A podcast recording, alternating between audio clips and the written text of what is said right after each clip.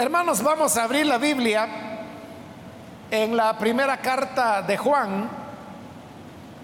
Esta es la carta que estamos estudiando los días lunes. Vamos a buscar el capítulo 2, donde vamos a leer los versículos que continúan en el estudio que estamos desarrollando versículo a versículo en esta carta.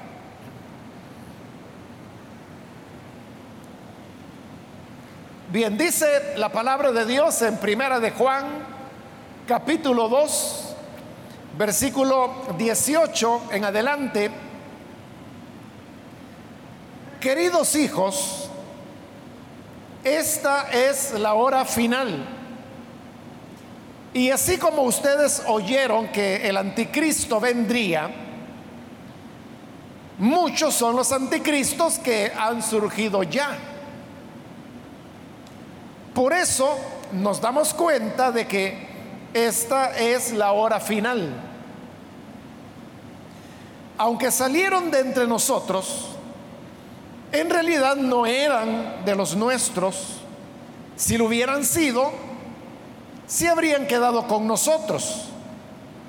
Su salida sirvió para comprobar que ninguno de ellos era de los nuestros.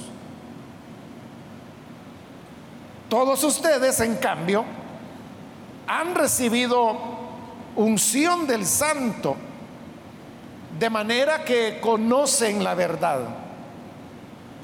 No les escribo porque ignoren la verdad,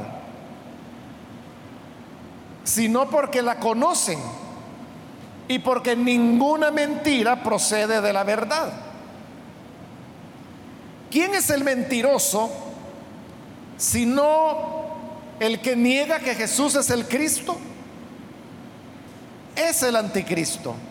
El que niega al Padre y al Hijo.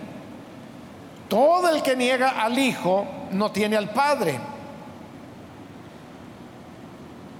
El que reconoce al Hijo tiene también al Padre. Permanezca en ustedes lo que han oído desde el principio y así ustedes permanecerán también en el Hijo y en el Padre. Esta es la promesa que Él nos dio, la vida eterna. Estas cosas les escribo acerca de los que procuran engañarlos. En cuanto a ustedes, la unción que de Él recibieron permanece en ustedes y no necesitan que nadie les enseñe. Esa unción es auténtica, no es falsa y les enseña todas las cosas. Permanezcan en Él tal y como Él les enseñó. Hasta ahí, hermanos, vamos a dejar la lectura.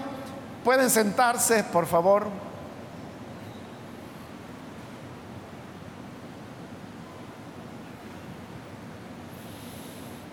Seguimos, hermanos, adelante con el estudio de esta primera carta de Juan. Era una iglesia que estaba enfrentando un problema y es que se habían producido divisiones dentro de ellos, un grupo de hermanos habían salido y por eso es que la carta fue redactada con el propósito de proteger a los hermanos que quedaban y si fuera posible alcanzar a algunos de los que se habían ido para que pudieran volver a lo que era la, la iglesia del Señor. La carta va explicando cómo es que estos hermanos llegaron a, alejarse y a dividir la iglesia. En la última oportunidad estuvimos hablando sobre el tema del mundo. Y decíamos que, que, el mundo, más que todo, se refleja en el tipo de valores que las personas sustentan. De tal manera decíamos de que el mundo puede incluso estar dentro de las iglesias hablábamos de iglesias mundanas, y no porque les faltara la Biblia o les faltara oración o les faltara alabanza, nada de eso. Era porque aún teniendo todo eso, las personas que se congregan en esas iglesias continúan todavía con los mismos criterios que el mundo tiene, que son el egoísmo, el interés propio, el desinterés por el prójimo, la incapacidad de poder perdonar, la incapacidad de poder amar al enemigo. O sea, todo esto son elementos, señales del mundo que indicarían a una iglesia mundana. Pero ahora, hermanos, en los versículos que hemos leído, usted pudo darse cuenta del tema. Aquí va a hablar del otro elemento que se constituye en, un ataque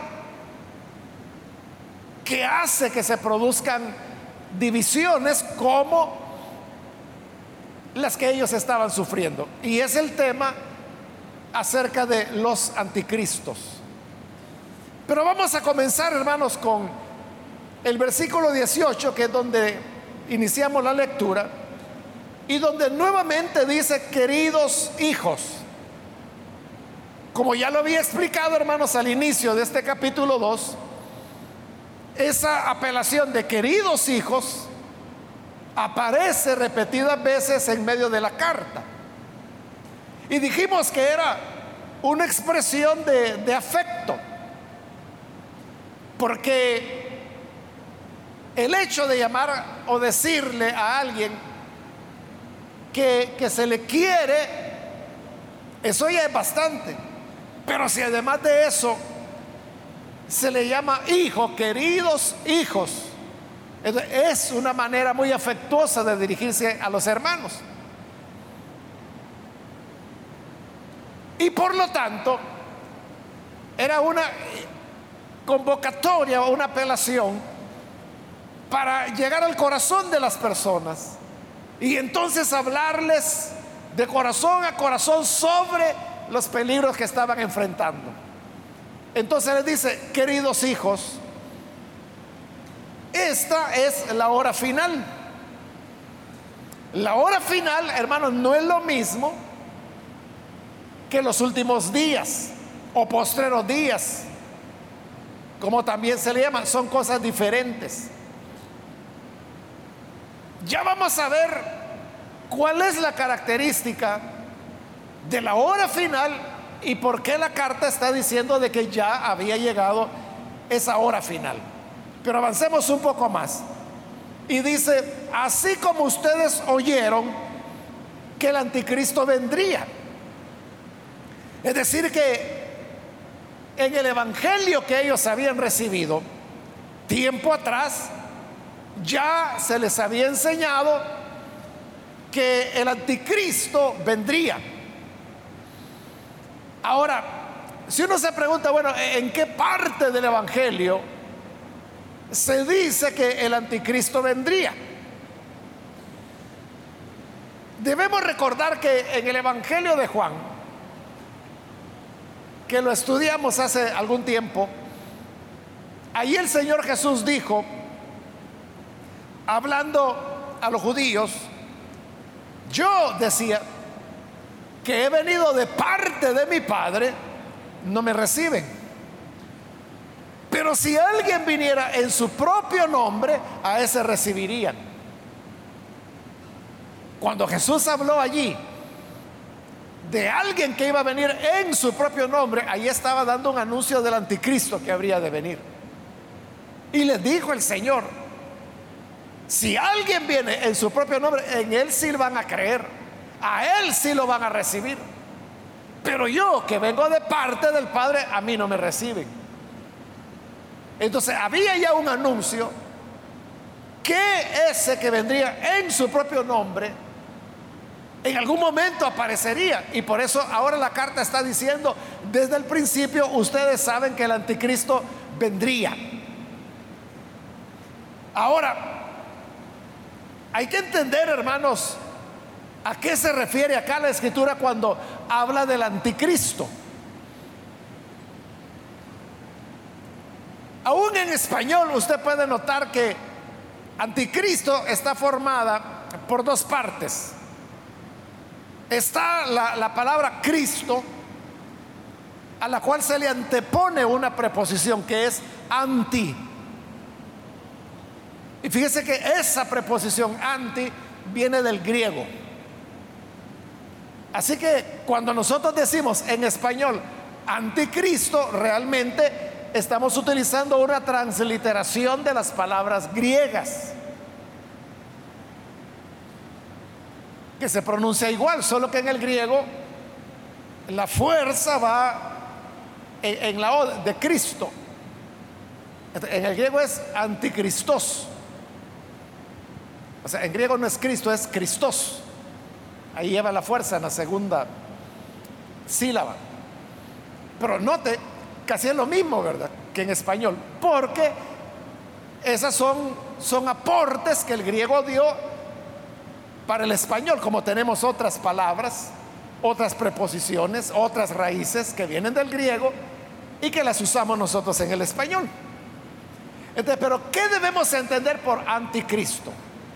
Bueno, hay un sentido, hermanos, que es el que entendemos nosotros plenamente en español. Cuando decimos que es anti, estamos diciendo que eso a lo que nos estemos refiriendo está en contra de algo. Por ejemplo, hoy en día, poniendo un ejemplo actual, se habla de personas que son antivacunas. ¿Qué significa? Que estas personas están en contra del uso de las vacunas.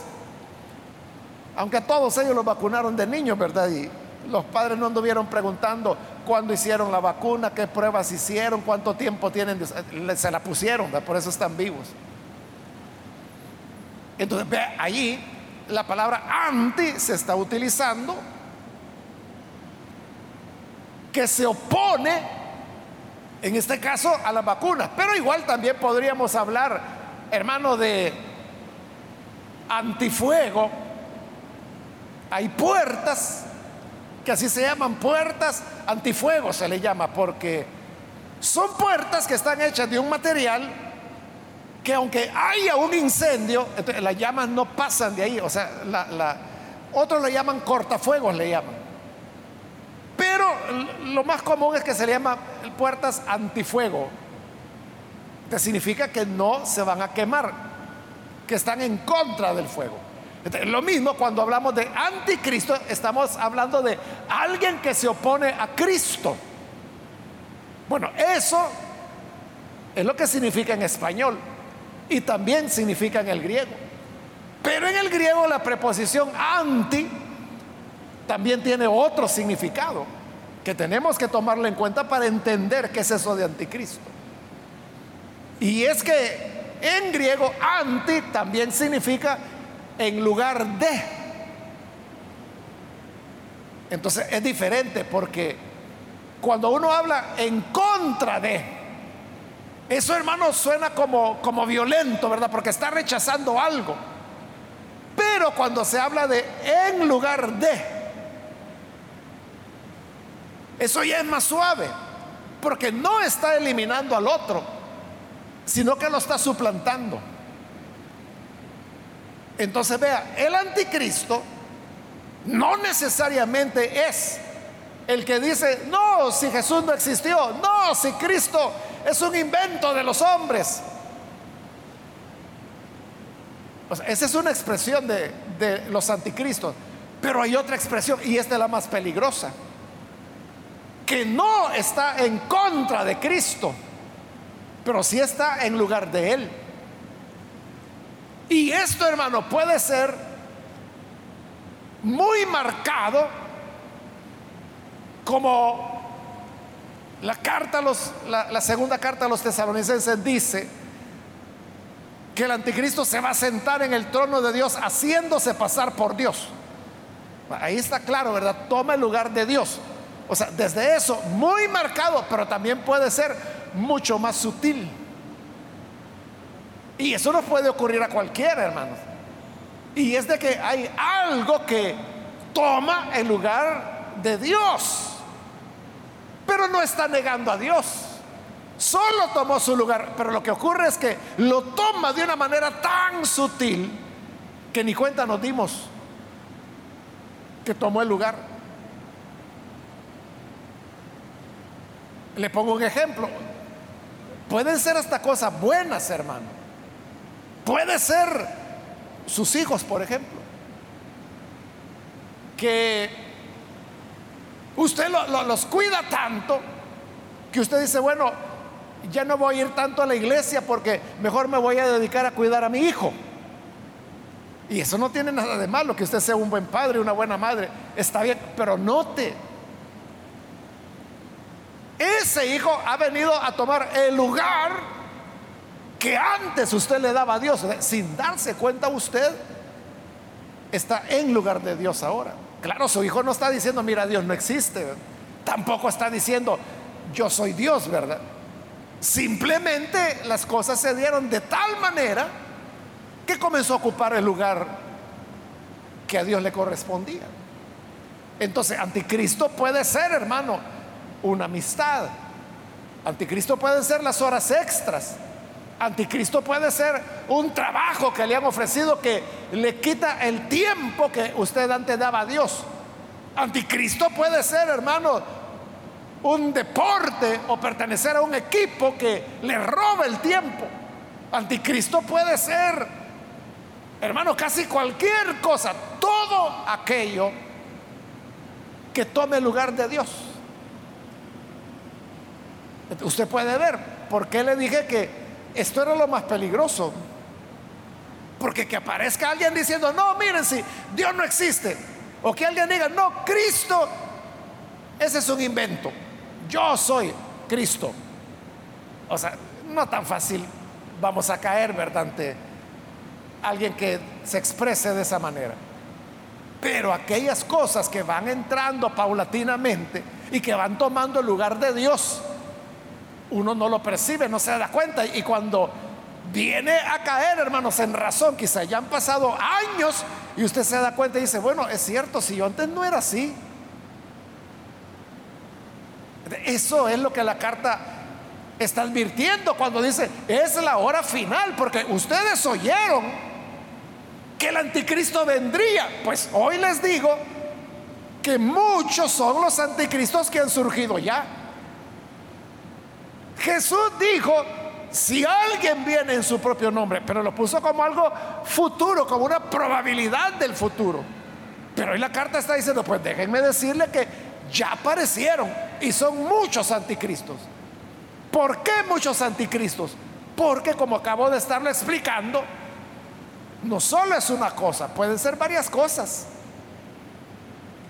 Puede ser, hermano, una distracción, puede ser una persona, puede ser un trabajo, puede ser un hobby, puede ser un entretenimiento, puede ser, hermano, no sé. Por eso es que hay muchos anticristos que ya aparecieron, dice. Nosotros, hermanos, cometemos un error común. Y es que a la bestia, que es la que va a aparecer en el periodo de la gran tribulación, nosotros solemos llamarle el anticristo. Pero realmente esa es la bestia, así le llama la Biblia. O sea, cuyo número es número de hombre, el 666. Esa es la bestia. Así le llama la Biblia, la bestia que salía del mar. Pero anticristo es lo que dice la carta. Es todo lo que se opone a Cristo, ya sea negándolo, rechazándolo o tomando su lugar. De eso dice la carta, ya tenemos mucho, por eso nos damos cuenta de que esta es la hora final. Ahí está lo que le decía.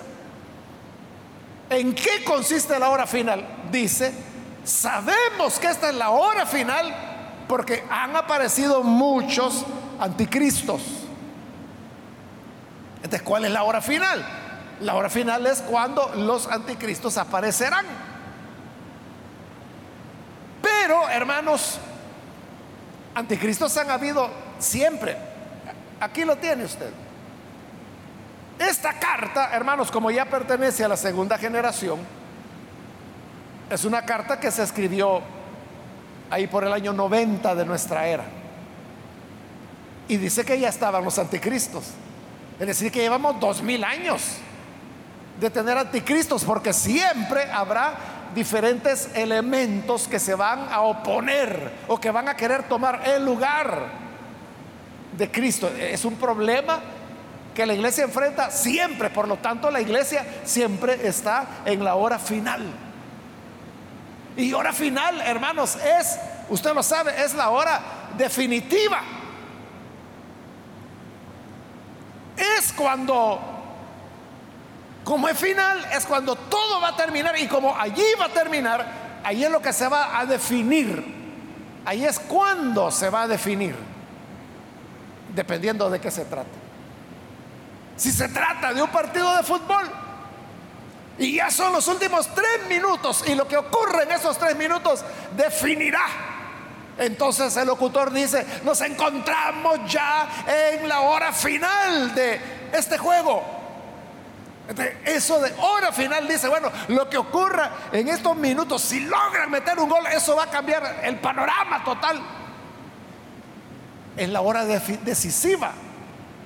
O si se hablara, hermanos, de de una guerra. Y entonces dice, bueno, esta es la batalla decisiva, es la hora final.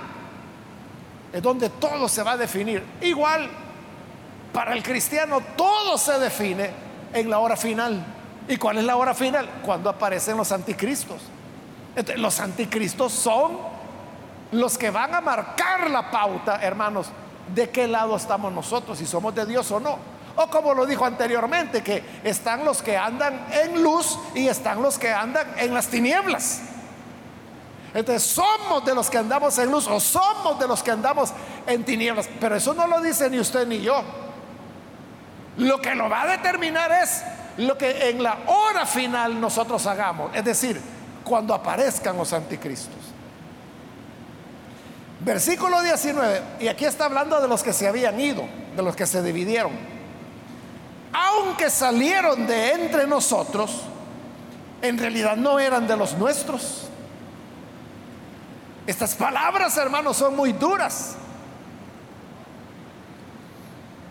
Porque, repito, lo que se había producido era una división de la iglesia. O sea, un grupo de hermanos se habían ido por las razones que he explicado ya varias veces en esta carta.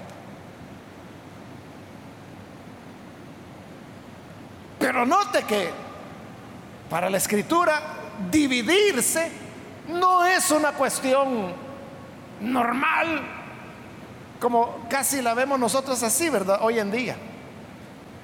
A veces hasta decimos, mire, ahí está la iglesia tal, ah, de veras, ¿verdad? Se ve bien, sí, es división de tal otra. Ah, vaya, dice la gente, lo ve con toda naturalidad. Pero según lo que la carta aquí está diciendo, es de que el que se divide es sencillamente porque no es hijo de luz.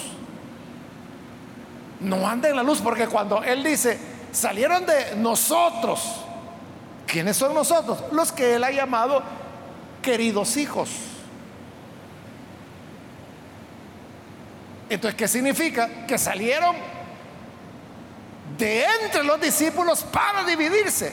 Pero lo duro es cuando dice, salieron de entre nosotros, pero no eran de nosotros. ¿De qué está afirmando con eso? Que no eran discípulos.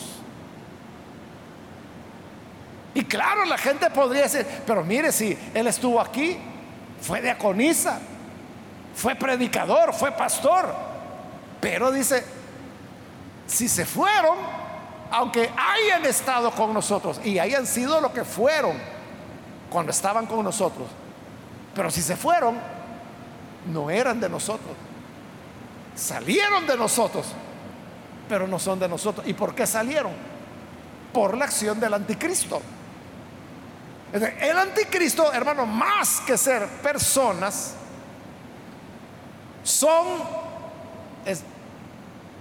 ¿cómo le diría? Espíritus, son movimientos, son ideas que vienen sobre las personas. Entonces, ¿quién se divide? Es bajo la influencia del anticristo.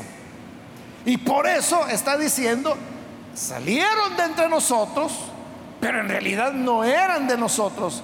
Si lo hubieran sido, se habrían quedado con nosotros. Eso así es verdad. Cuando uno pertenece a la iglesia del Señor, uno permanece allí. Pero si se, se van, se desprenden, entonces dice, no eran de nosotros. Pero el que sí es de nosotros permanece con nosotros. No es una persona que se anda dividiendo. Y por eso termina el versículo 19 diciendo, su salida sirvió para comprobar que ninguno de ellos era de los nuestros. Porque entonces uno podría preocuparse y decir, bueno, pero mire, ¿cómo es ese de que fulano fue diácono? La mengana fue coordinadora de diaconisas y se fue. Y ahora está diciendo que como se fueron, no eran de nosotros. Uno se puede preocupar. Entonces, a saber si yo seré de Dios. O a saber si este hermano, ya no vamos a confiar en nadie entonces, porque quizás nadie es de Dios. Pero dice la carta, no, no. ¿Cómo se puede saber cuando alguien es del Señor y cuando no? Si se fue de nosotros, es porque no era. Su salida sirvió para comprobar que ninguno de ellos era de los nuestros, ninguno era discípulo, por eso se fueron. ¿Qué significa eso? Que los que permanecemos, que los que no nos vamos, somos los discípulos del Señor. Por eso es que estamos, por eso permanecemos. Pudiera ser que el día de mañana o dentro de 10 años o dentro de 20, a alguien hermano le ocurra algo y, decida, bueno, yo me voy también. En ese momento que se va, está evidenciando que no era de los nuestros. Porque los que son nuestros permanecen, seguimos juntos siempre. Versículo 20. Todos ustedes, en cambio, o sea, como ya habló de los que se fueron, pero ahora va a hablar de los que nos quedamos. Todos ustedes, en cambio, han recibido unción del santo, de manera que conocen la verdad. Porque si usted pregunta, bueno, si estos hermanos fueron llevados por el espíritu del anticristo, ¿qué garantía tengo yo de que mañana no me va a engañar a mí? Este dice, tu garantía es que tienes la unción del santo. Es decir, el espíritu que Dios nos ha dado. El Espíritu Santo que tenemos, hermanos, es el que mora en nosotros. Está con nosotros. Está sobre nosotros. Por lo tanto, dice que el que tiene el Espíritu, tiene la verdad. Porque es lo que Jesús dijo, que el Espíritu nos guiaría a toda la verdad. Cuando una persona tiene el Espíritu de Dios no va a ser movido, no va a ser engañado. Porque tiene el Espíritu y el Espíritu le enseña la verdad. Por eso, hermanos, es que hablando de los que en el día final se van a perder, el Señor Jesús dijo que el espíritu del anticristo vendría con todo, toda obra de engaño para engañar, dice, si fuera posible, aún a los escogidos. Pero note, dice, si fuera posible, si fuera posible engañar a los escogidos, los engañaría también porque así es el espíritu del anticristo, muy engañoso. Pero cuando dice, si fuera posible, pero no es posible. ¿Por qué? Porque somos muy inteligentes o porque conocemos la doctrina de memoria o porque hemos leído la Biblia mil veces. No, no es por eso. Sino porque el que tiene el Espíritu no es posible que lo engañen. Porque el Espíritu es el que le enseña la verdad. Es lo que dice el 20. Ustedes en cambio han recibido unción del santo de manera que conocen la verdad. Conocen la verdad. ¿Cómo los van a engañar? Lo reafirma en el siguiente versículo. El 21 cuando dice, no les escribo porque ignoren la verdad, sino porque la conocen y porque ninguna mentira procede de la verdad. Entonces, si tenemos el Espíritu, tenemos la verdad. Y si tenemos la verdad, no vamos a ser engañados. ¿Por qué? Porque ahí dice que ninguna mentira procede de la verdad. Nunca va a ocurrir eso, hermano, que de la verdad saldrá la mentira. Nunca. Nunca va a ocurrir. Porque ninguna mentira sale de la verdad. Entonces, si tenemos la verdad, esa es una protección que en su misericordia el Señor nos ha dado contra el engaño, contra el espíritu del anticristo. Por eso es que la escritura dice, si fuera posible engañar a los escogidos, los engañaría. Pero como no es posible, no los engañará. Versículo 22 pregunta, ¿quién es el mentiroso? Sino el que niega que Jesús es el Cristo. O sea, esa es la esencia del anticristo. Negar que Jesús es el Cristo. Y dice, ese es el mentiroso. Pero como ya dijimos, hermano, esta es la manifestación del anticristo, pero en su extremo negativo. Pero hemos dicho que hay, hermanos, variedad, toda una gama de maneras como el espíritu del anticristo, que es espíritu de engaño y de mentira, se puede manifestar. Pero al final a eso va a llevar a negar al Señor. Entonces vea, si uno se pone a examinar, hermanos, las falsas doctrinas o las actitudes, que eso más que todo era lo que estaba ocurriendo acá, que había una actitud de orgullo y por eso se habían dividido.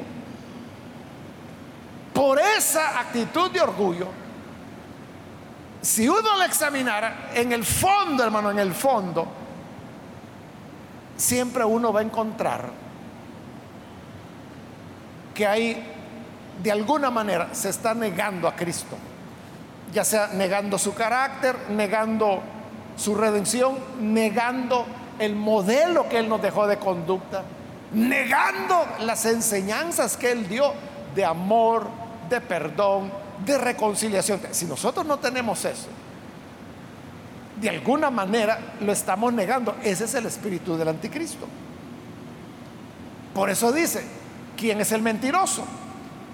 Y responde, el anticristo, el que niega al Padre y al Hijo. Acaba de decir que es negar al Hijo, pero está diciendo que es negar al Padre y al Hijo. Pero aclara por qué. Dice el 23, todo el que niega al Hijo no tiene al Padre. El que reconoce al Hijo también tiene al Padre. Porque eso es lo que Jesús explicó muchas veces. Él dijo, el que me recibe a mí, recibe al Padre. Él dijo, lo que yo hablo, lo que yo enseño, no es mío, es de mi Padre. Por lo tanto, el que recibe lo que yo digo, está recibiendo la doctrina de Dios. Por eso es que si uno niega al Hijo, está negando al Padre. Porque el Padre es el que dio testimonio que Él es su Hijo. Y a la inversa, si uno niega al Padre, automáticamente niega al Hijo, porque el Padre es el que envió a su Hijo. Por eso es que ha dicho que el mentiroso o anticristo es el que niega al Padre y niega al Hijo.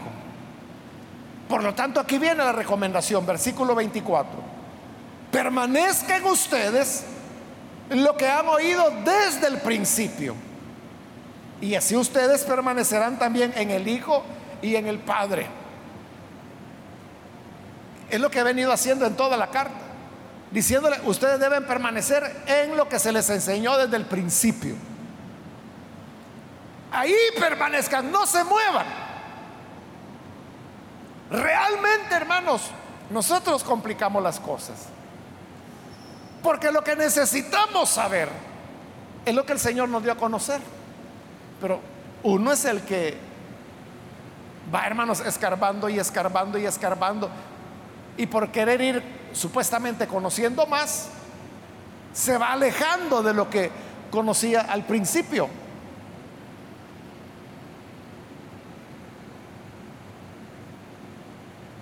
Por eso la llamada es a que permanezcamos en lo que vimos al principio. Allá, hermanos, en Apocalipsis, cuando el Señor envía sus cartas a las iglesias de Asia, en una de las cartas viene al Señor y le dice, mira, no te voy a pedir nada más, solo una cosa.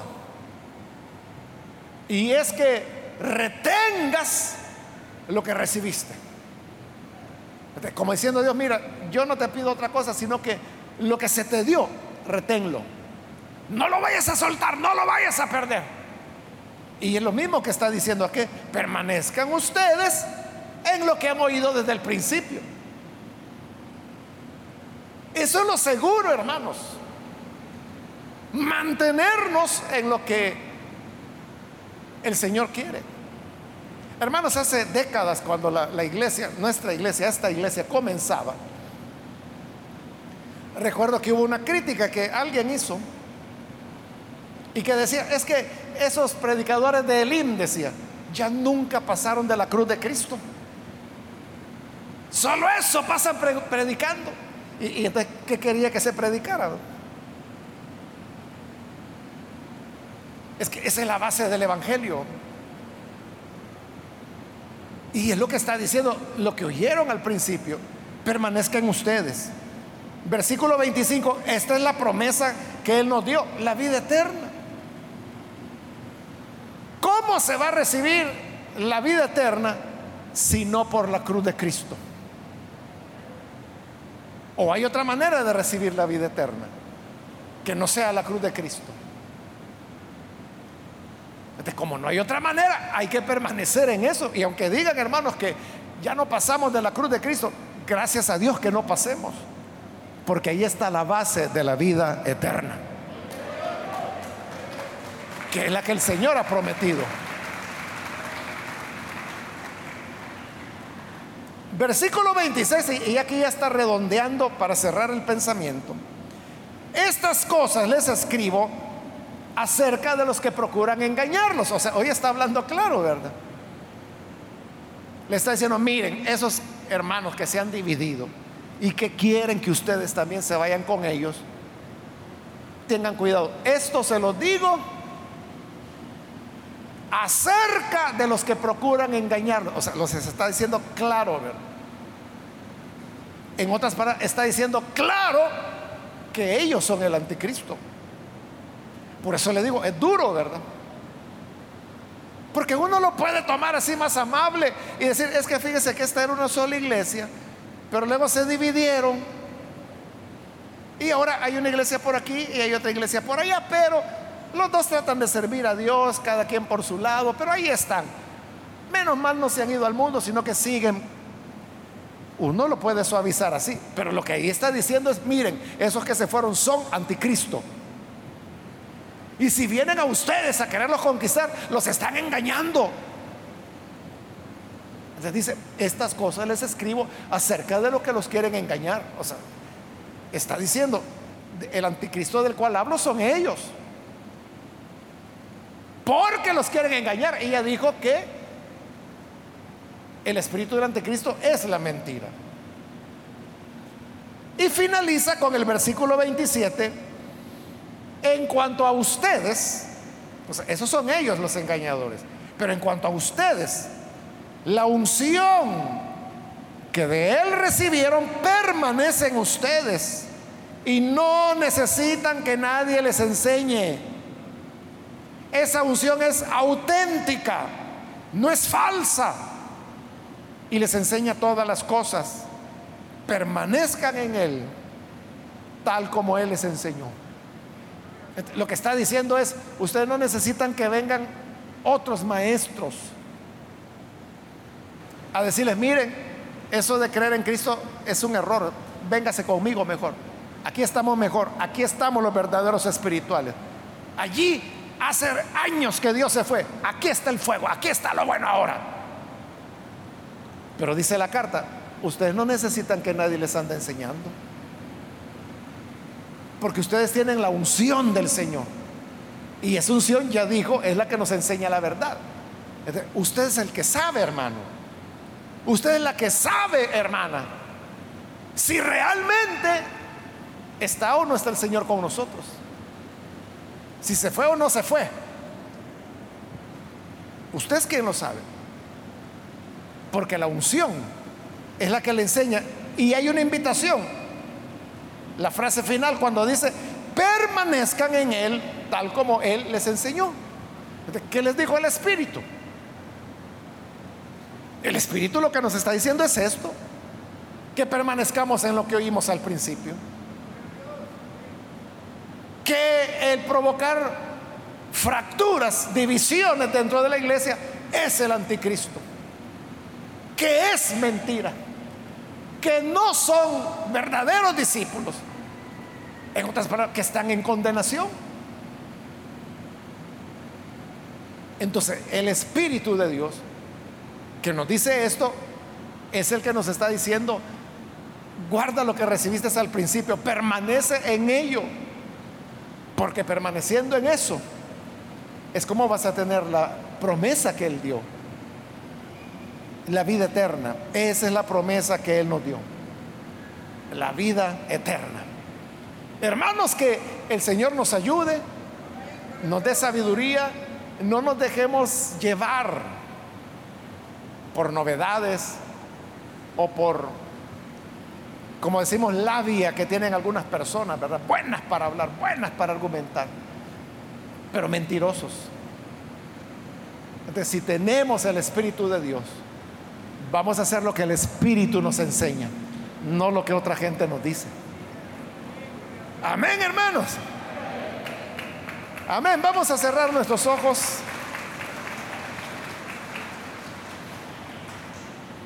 Vamos a orar, pero antes de hacerlo,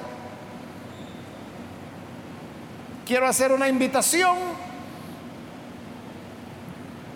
para aquellas personas que todavía no han recibido al Señor Jesús como Salvador, pero si usted ha escuchado hoy la palabra del Señor, y a través de ella usted se da cuenta de la importancia de tener el Espíritu de Dios. Porque el Espíritu es el que nos enseña la verdad. Y la verdad es la que nos guarda de ser engañados.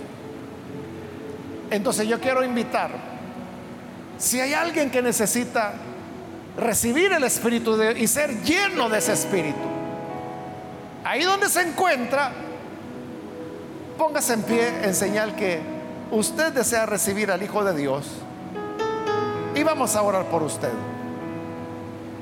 ¿Hay alguna persona, algún amigo o amiga que hoy necesita creer en Jesús? Puede ponerse en pie. Vamos a orar en este momento. Venga al Hijo de Dios porque él espera con brazos abiertos. Él tiene para usted esperanza, salvación.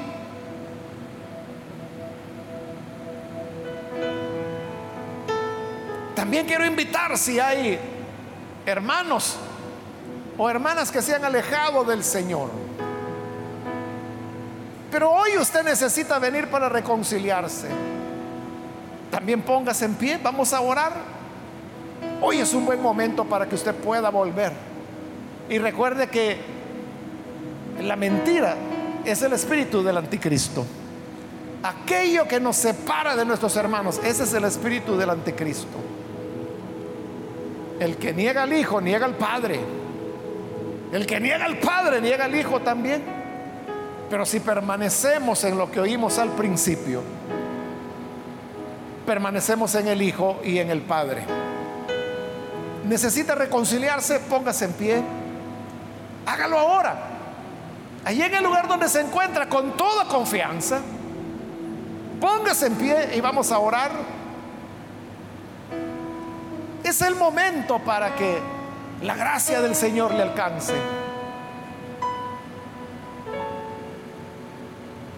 Muy bien, aquí hay una persona, que Dios la bendiga. Si hay alguien más que necesita venir al Señor por primera vez o reconciliarse, póngase en pie también en este momento. Yo voy a terminar la invitación. Pero si hay alguien más que necesita recibir a Jesús o necesita reconciliarse, póngase en pie y vamos a orar en este momento.